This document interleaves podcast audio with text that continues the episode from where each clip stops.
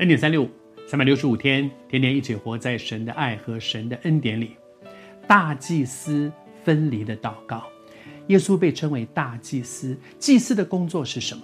祭司的工作是把人带到祭坛前，把祭物献给神。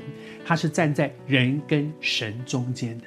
耶稣基督是那一位大祭司，而且他自己就是那个祭物，他把自己放在祭坛上献给神，为我们的罪，他被他是那个被杀的羔羊。祭物是什么？常常是那个羔羊，那个没有瑕疵的羔羊。为什么献祭的那个祭物是无瑕疵的？因为它代表的是耶稣基督。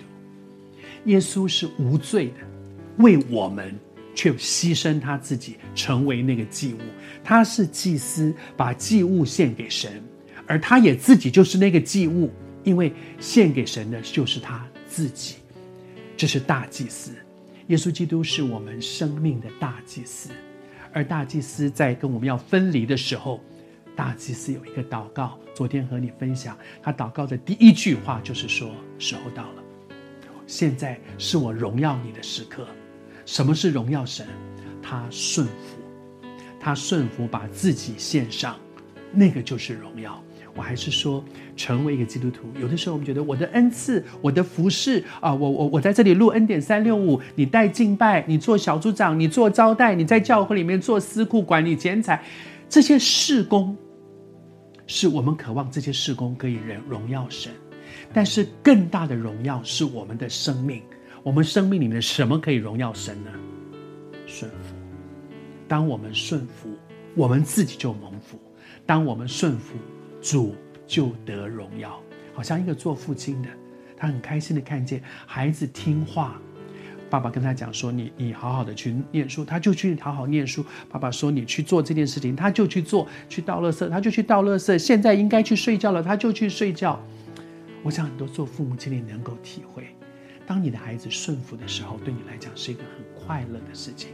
反过来讲，孩子的悖逆是让你很伤心的。我们也是一样，天上的父喜悦我们在神的恩典当中。然后呢，耶稣接下去他说了，他说：“正如你曾经给他，他指就是自己了。”说：“你给。”耶稣权柄可以管理凡有血气的，然后叫耶稣呢将永生赐给你所赐给耶稣的人。耶稣说：“我要把永生赐给你所赐给我的人。”什么是主所赐给耶稣的人呢？什么是那个可以承受永生的人呢？